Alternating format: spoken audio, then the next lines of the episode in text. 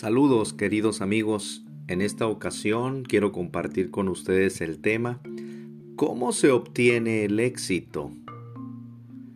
El Salmo 1 nos muestra acerca de las vidas de dos tipos de personas, los justos y los injustos.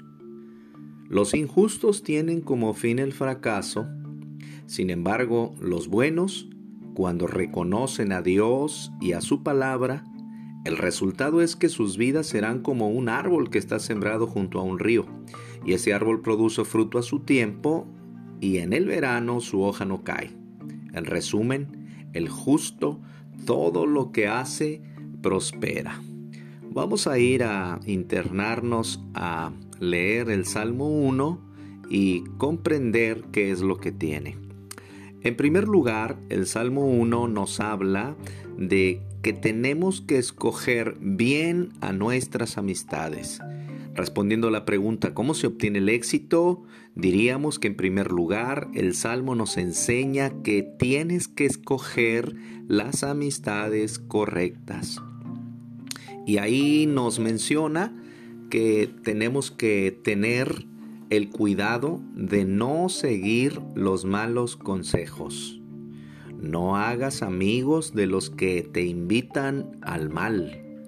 No te juntes con los que se burlan de Dios, porque finalmente esa sería una receta catastrófica. En segundo lugar, el Salmo nos indica que tenemos que estudiar la palabra de Dios con alegría. Dice en el verso 2, Dios bendice a quienes aman su palabra y alegres la estudian día y noche. Estas personas se deleitan en leer la Biblia y aprender de ella. Meditan en la Biblia de día y de noche. El Salmo nos enseña que Dios bendice a este tipo de personas. Así que cuando recibimos el poder de su bendición, nosotros estamos prosperando en todas las cosas. El Salmo sigue diciendo en el verso 3 que seremos como un árbol. Y dice, somos como árboles sembrados junto a los arroyos.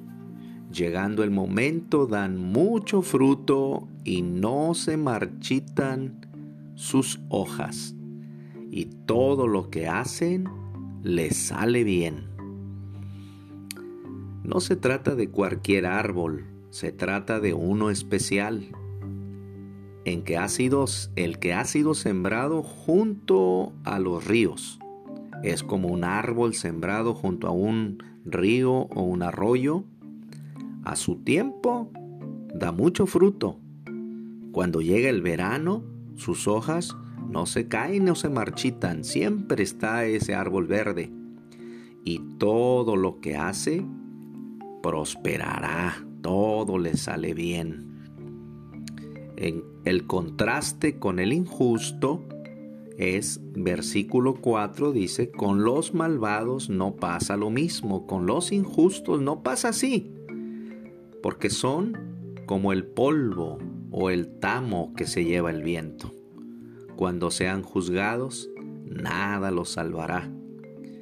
Esos pecadores no tendrán parte en la reunión de los buenos, dice el Salmo.